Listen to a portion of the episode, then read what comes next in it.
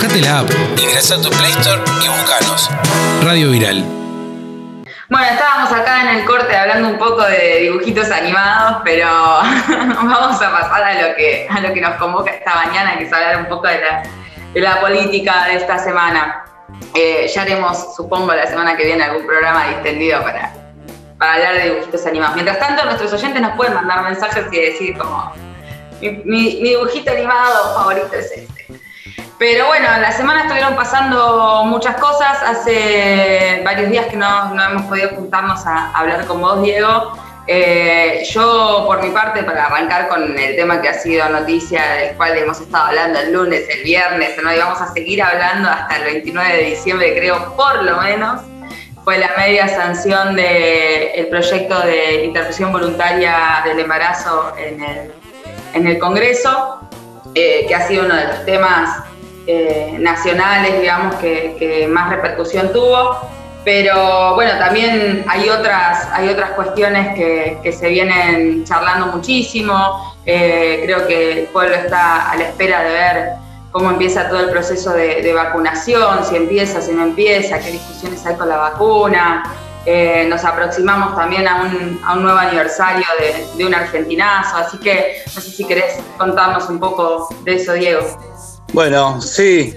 Eh, a veces la realidad también es más entretenida que los dibujitos animados, ¿no? Que estábamos charlando, pero. O más absurda. A, mí, a, mí, una de las cosas que sí me, me llamó mucho la atención es que las nuevas generaciones hacen todo referencia a los capítulos de Los Simpsons. Eso sí me ha, me ha, me ha, llamado la atención durante varios años. Que por ahí comentamos un tema y dice, ah, en el capítulo de Los Simpsons pasaba esto. Igual, Diego, las más, más, nuevas generaciones ya no hacen eso. No, por eso, pues, por eso, pero más o menos, ¿eh? Más o menos. De los 90, es muy eh, y explica mucho, muchas cuestiones ahí. Sí, sí. Pero bueno, Homero, Homero fue, ¿cómo es?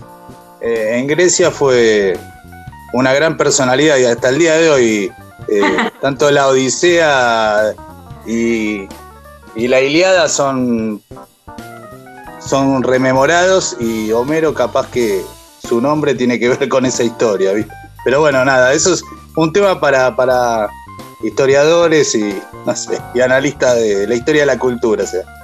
Eh, bueno, sí, me, parece que hay varias noticias eh, importantes, obviamente eh, lo que atrae la atención de todos y todas y de todo el país y creo que del continente y y me atrevo a decir capaz que más allá de, nuestro continente, si se va a sancionar o no, finalmente la ley eh, de interrupción voluntaria del embarazo. Sería un gran cambio en la región y bueno, y sería un gran paso adelante y un triunfo muy importante de todo el movimiento de mujeres feministas de la Argentina que, está haciendo historia y que creo que está a la vanguardia y a la avanzada de, eh, en el mundo, ¿no? no solo por tantos años de la campaña por el derecho al aborto seguro, legal y gratuito, 35 años de Encuentro Nacional de Mujeres que no han, que no se han, no han podido dividir ni, ni, romper y que se mantiene unido y, a, pesar de la pandemia eh, se prepara para un nuevo encuentro en San Luis, muy disputado pero muy masivo y al mismo tiempo, bueno, esta, primero que apareció el Ni Una Menos, que creo que eso también conmovió al mundo y después esta marea verde que con las nuevas generaciones, sobre todo de, adolescentes que, se han puesto el panuelo verde y han salido y han movilizado, creo, a toda la sociedad. Creo que han abierto debates para todos que eran impensados y replanteos que, como se habla de una deconstrucción, se decía con un término por ahí discutido por, por ser un término postmoderno, pero pero efectivamente hay unos, han removido cosas muy profundas y que todo eso se corone con la sanción el 29, la verdad que creo que va a traer eh, cola en todo el continente incluso. eso te iba a preguntar, Diego, ¿cómo ves el panorama en la votación de, senadores para lo del aborto? Bueno, nada, creo que la, primero la votación de diputados ya venía medio el resultado cantado de antemano, parecía que eso iba a ser fácil. Eh, al mismo tiempo, bueno, la movilización en contra fue muy grande y la movilización a favor también. Eh, no quiere, no, no, me parece que no sería bueno anticiparse del resultado. Pareciera que con el nuevo gobierno del Frente de Todos eh, hay más posibilidades de que, el Senado se vuelque para apoyar, la, para apoyar la, aprobación de la ley, pero las presiones van a ser inmensas, me parece, en contra. Eh, no solo desde la iglesia, de los sectores evangélicos. Si uno ve algo que charlábamos el otro día, ve el mapa de América Latina, eh, Uruguay, Cuba y Guyana Francesa, después todo el resto de los países está, eh, está penalizado el aborto. sería un gran cambio para, para una región con tanto resabio feudal, patriarcal, oprimida por el imperialismo, disputada. Eh, sería un, hecho que creo que va a conmover al resto de los países de América Latina también. Después, bueno, me parece que ese es el hecho central de acá fin de año y donde tenemos que poner todos los cañones, eh, estar ahí presente, eh, con todos los cuidados que amerita la, pandemia, que continúa, que no terminó, pero realizar una movilización masiva en todo el país para, para, para coronar este, eh, esta lucha y que termine con un triunfo, me parece. Bueno, ahí Delphi es la que, ha estado ahí junto a la, a la juventud y a todas las compañeras ahí a la cabeza, así que de esto obviamente sabe más ella que, que nosotros, digamos. Eh, sí, yo eh, lo que, lo que decíamos recién. Hay unas cosas muy lindas que dijo Susi en el programa del lunes que la invitamos a charlar un poco, que fue eh, cuando le preguntamos sobre qué significaba el triunfo, ella dijo, bueno, luchamos, significa que luchamos para ganar.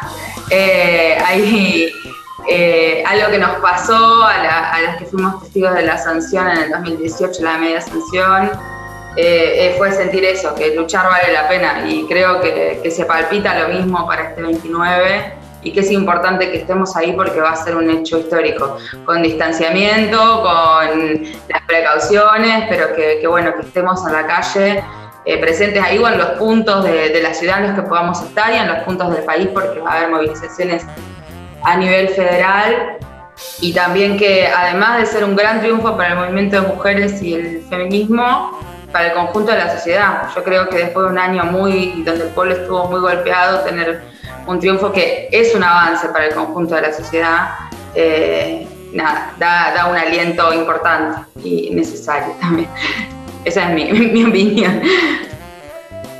Sí, la, sanción de la ley implicaría consolidar lo que ya por abajo, digamos, en la sociedad cambió y, consolidar ese paso adelante. Creo que eh, nos ha hecho repensar a todos eh, y todas, pero principalmente a los varones, muchas cuestiones. Eh, todo este movimiento de mujeres y todo lo que ha puesto en debate sobre la mesa. Así que me parece que es un, sería un, gran avance, eh, ya viene siendo un gran avance y la, sanción sería la consolidación de eso, me parece. Eh, y obviamente seguirá la lucha porque, bueno, parte del, patriarcado es parte de la esencia de este Estado y de, de la explotación del hombre por el hombre desde que se dividió el mundo en clases sociales. Eh, pero bueno, eso es tema por ahí para otro, otro programa también. Tema que está en debate porque me llamó mucho la atención que Gabriela Cerruti dice la explotación empezó hace 500 años en su discurso de cierre. No sé si lo, escucharon. La división, la, la subordinación de la mujer al hombre. No sé de dónde pone... O sea, como que recién con el capitalismo empezó la explotación.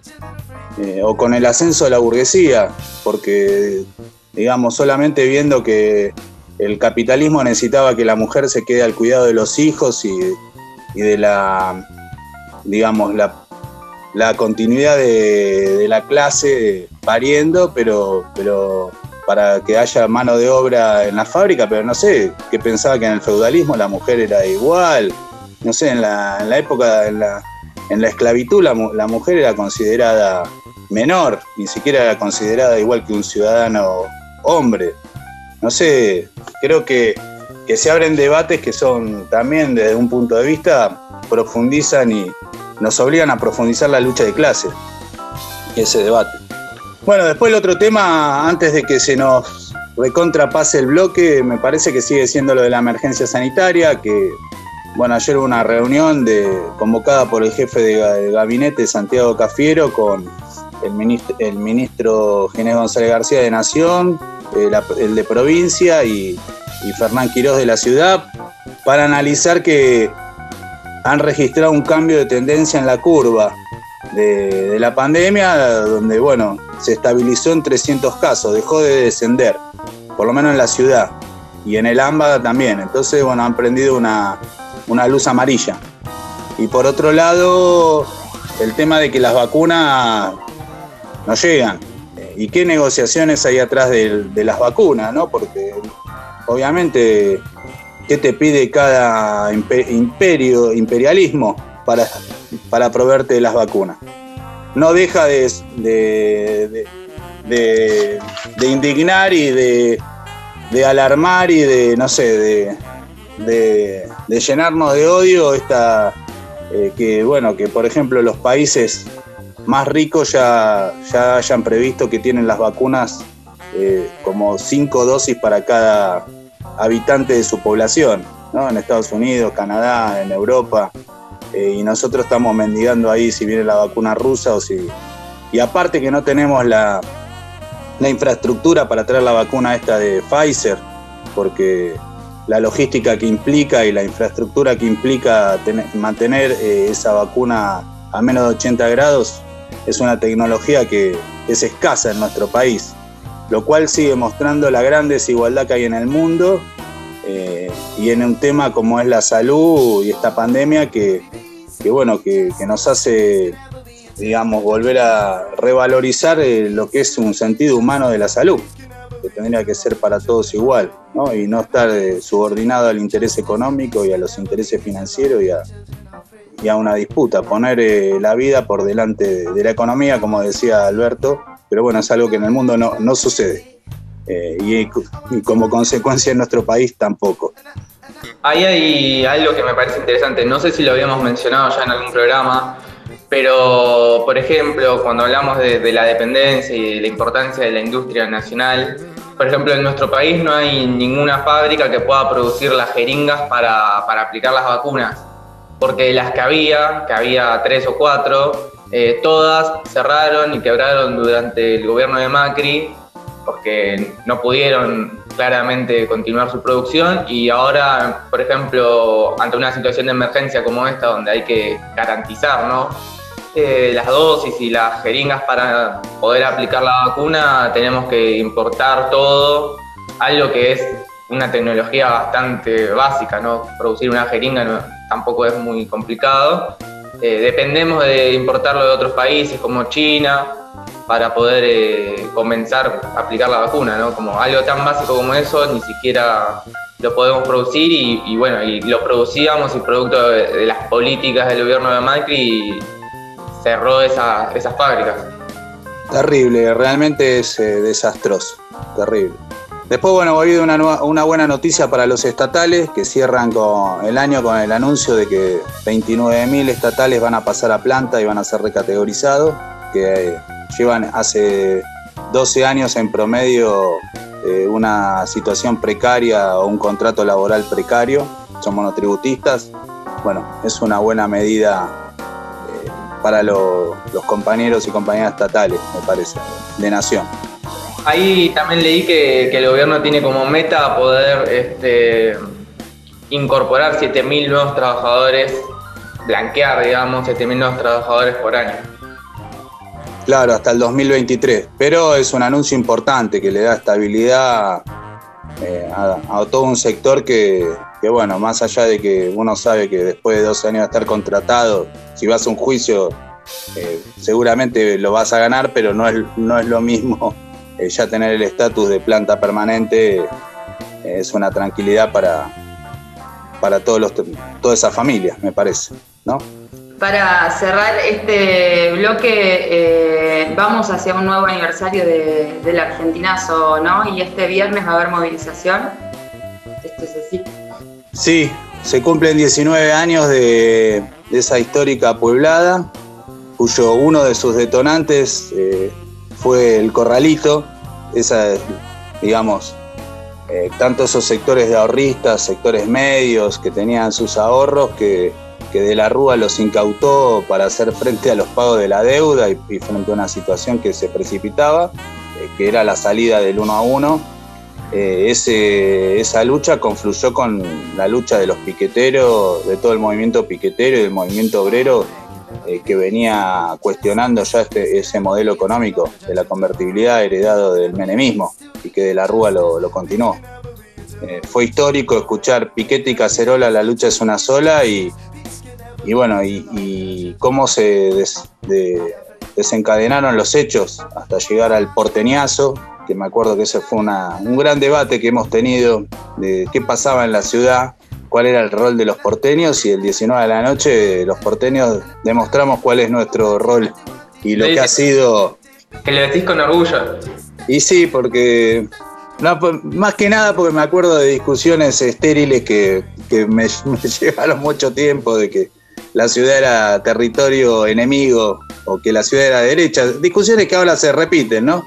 No conociendo la historia y las raíces de la eh, de lucha de, la ciudad de Buenos Aires, que más allá de que se ha ido transformando la ciudad, tiene todo una, un pasado de, luchas obreras muy importantes y, democráticas sobre todo.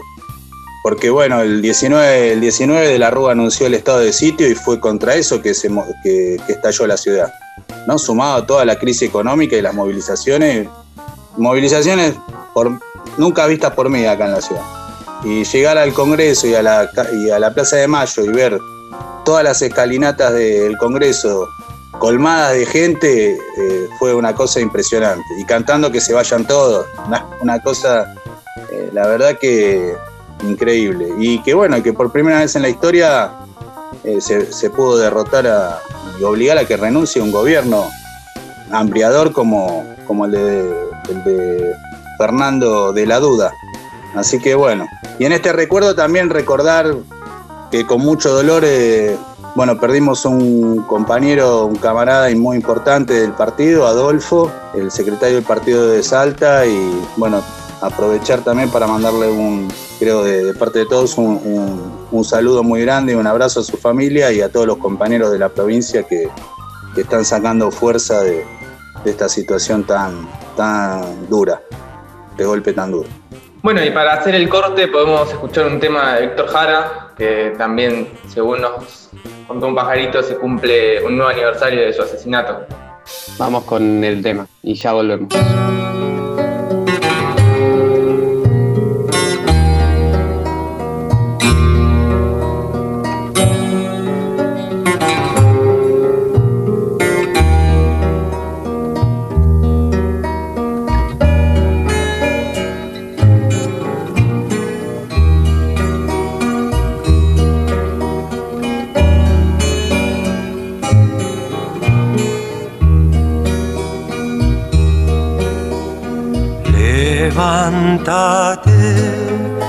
Y mira la montaña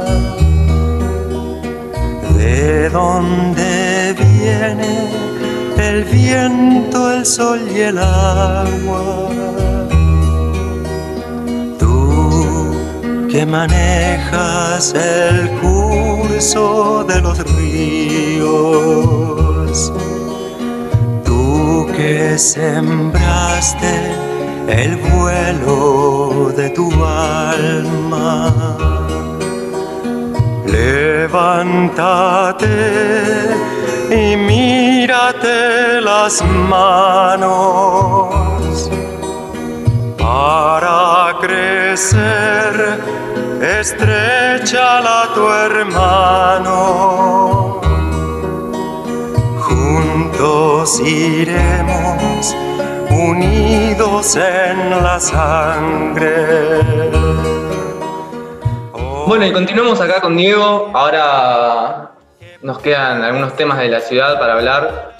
Sí, hay paro de médicos. Viene una lucha muy grande de, los médicos este último tiempo y empezó el martes, eh, si no tengo mal entendido, y había paro de 36 horas. Estoy en lo ¿correcto? Con la información, acá por cucaracha.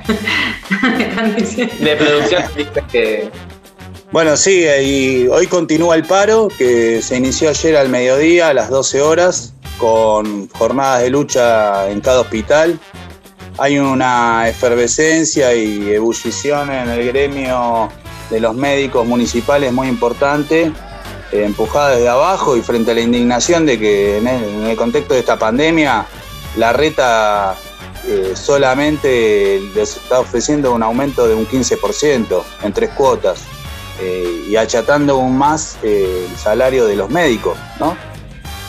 algo que, bueno, que es inadmisible en este contexto. Ni un gremio que no que ha sido muy conciliador y y acuerdista con los diferentes gobiernos de turno, bueno, y en, especial estos últimos años de, macrismo en la ciudad, de gestión de Macri, que ha acompañado el ajuste en salud, por, por decirlo así, y, eh, el achicamiento salarial de, los médicos, que, que, ha sido muy duro porque nunca han acompañado los aumentos de la inflación, bueno, fue obligado a, salir en, en este contexto.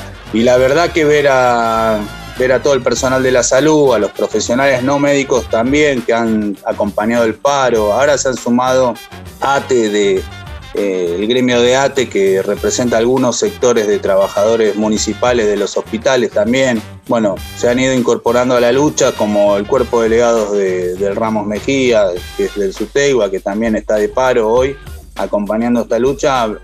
Eh, bueno, vienen poniendo en discusión que solamente sea un 15% para los trabajadores esenciales y mostrando que la salud pública de la ciudad está de pie. Parece que es un, hecho que esta lucha va a continuar y creo que se va a profundizar, porque o se reconoce el labor de la eh, durante la pandemia y el labor esencial o no se lo reconoce. Eso es lo que está en discusión. Y bueno, eso ha unido a la masa de profesionales de, la salud, de, de todo, de los trabajadores y trabajadoras, tanto enfermeros, eh, administrativos, eh, profesionales no médicos y médicos, residentes, eh, que también están a la cabeza en la ciudad. Al mismo tiempo, la semana pasada el gobierno de la ciudad, acá en la legislatura de la ciudad, se aprobó el nuevo presupuesto para el 2021 y bueno, nosotros charlábamos con, con una economista que nos contaba un poco sobre el presupuesto y, por ejemplo, nos decía que el presupuesto en salud, en educación, en áreas claves que han demostrado su importancia durante esta pandemia, es un presupuesto a la baja, un presupuesto de ajuste con un fuerte ajuste. Eh, y es notorio, ¿no? Por ejemplo, en salud, donde el gobierno ofrece un aumento miserable y, y el presupuesto de lo que va a destinar el gobierno en eso tampoco acompaña, ¿no? Sí, el presupuesto sobre todo en algunos sectores como de infraestructura y obras públicas, eh, digamos, plantea un fuerte ajuste. Por ejemplo, había obras que se iban a hacer en la ciudad, que trasladar el mercado de Hacienda de Liniers que está en Mataderos eh, y hacer un proyecto de inmobiliario ahí, lo suspendieron, el traslado también de la cárcel de Devoto, eh, han frenado, van a un ajuste, tanto en obra pública, que es trabajo, digamos, porque estamos hablando de eso, del trabajo de semana en la ciudad, y tampoco se acompaña a las diferentes áreas, salud, educación y el área social, eh, no se acompañan aumentos en el presupuesto acorde a la inflación y al ajuste que, y a la devaluación que viene habiendo, lo cual es, un, en esas áreas. Bueno, acá está la discusión de, eh, digamos, la reta se escuda en, en esta discusión alrededor de la coparticipación, de bueno, de la, ley que sancionó el Congreso para sacar parte de los fondos que Macri había dado por decreto a la ciudad en su momento. Porque cuando fue el traspaso de la policía a la ciudad, que representa también, para tener en cuenta, eh, la policía de la ciudad el 18% del presupuesto eh, de la ciudad, eh, bueno, eso venía acompañado de, la de un punto coma cuatro o un punto coma cinco de la, de la coparticipación federal que venía para compensar ese traspaso. Ahora, Macri, de ese 1.5, eh, por decreto lo había, eh, lo había llevado a 3,5. Entonces, eso es lo que volvió que el Congreso, eh, en la discusión de la, de la coparticipación, sacó ese excedente. Ahora, bueno, sobre la base de eso, la reta dice que no, no tiene plata. y no solo va a un ajuste, sino al mismo tiempo ha puesto un impuesto al consumo. Eh, para todos los gastos con tarjeta de crédito del 1,2, lo cual nos va a afectar eh, a todos los que usan la tarjeta de crédito para, hacer sus compras. La verdad que... Encima cada vez es más necesario la tarjeta de crédito, porque ya no es como la tarjeta de para comprarme, no sé, zapatillas, la uso para comprar la comida a veces, porque... Sí, sí, la verdad que, bueno, nada, eh, obviamente le echa la culpa a Nación. Entonces entramos en una discusión de, los recursos de la ciudad y de los impuestos de la ciudad y, bueno, nosotros también tenemos que meternos en ese debate de, nada, que puede haber un impuesto a la vivienda ociosa.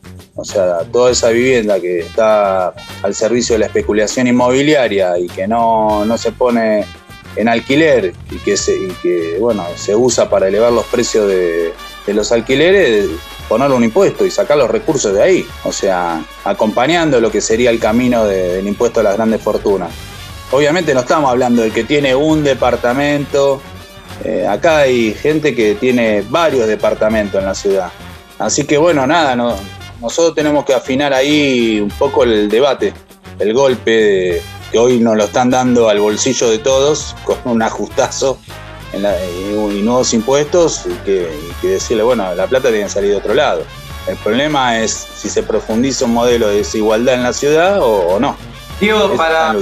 Perdón, lo que quería para ir cerrando es, eh, porque nos queda poco tiempo, bueno, habíamos visto hace poco que, el gobierno de la ciudad está persiguiendo a, docentes de, de UTE, ¿puede ser?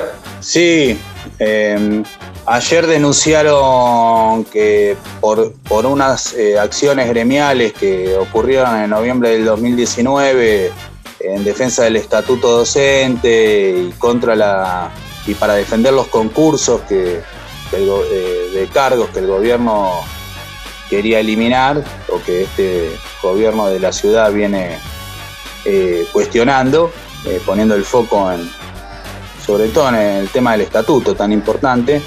Eh, hubo algunas medidas gremiales y entonces le, ha hecho una eh, denuncia penal a, Angélica Graciano, que es la secretaria general, a Esteban Sueiro, que es el secretario de organización, y a Jorge Godoy, el secretario eh, de Educación Especial.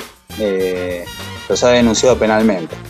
La verdad que, bueno, no, no, no nos puede extrañar eh, un gobierno que banca a una ministra de Educación que hace las, las declaraciones que hace.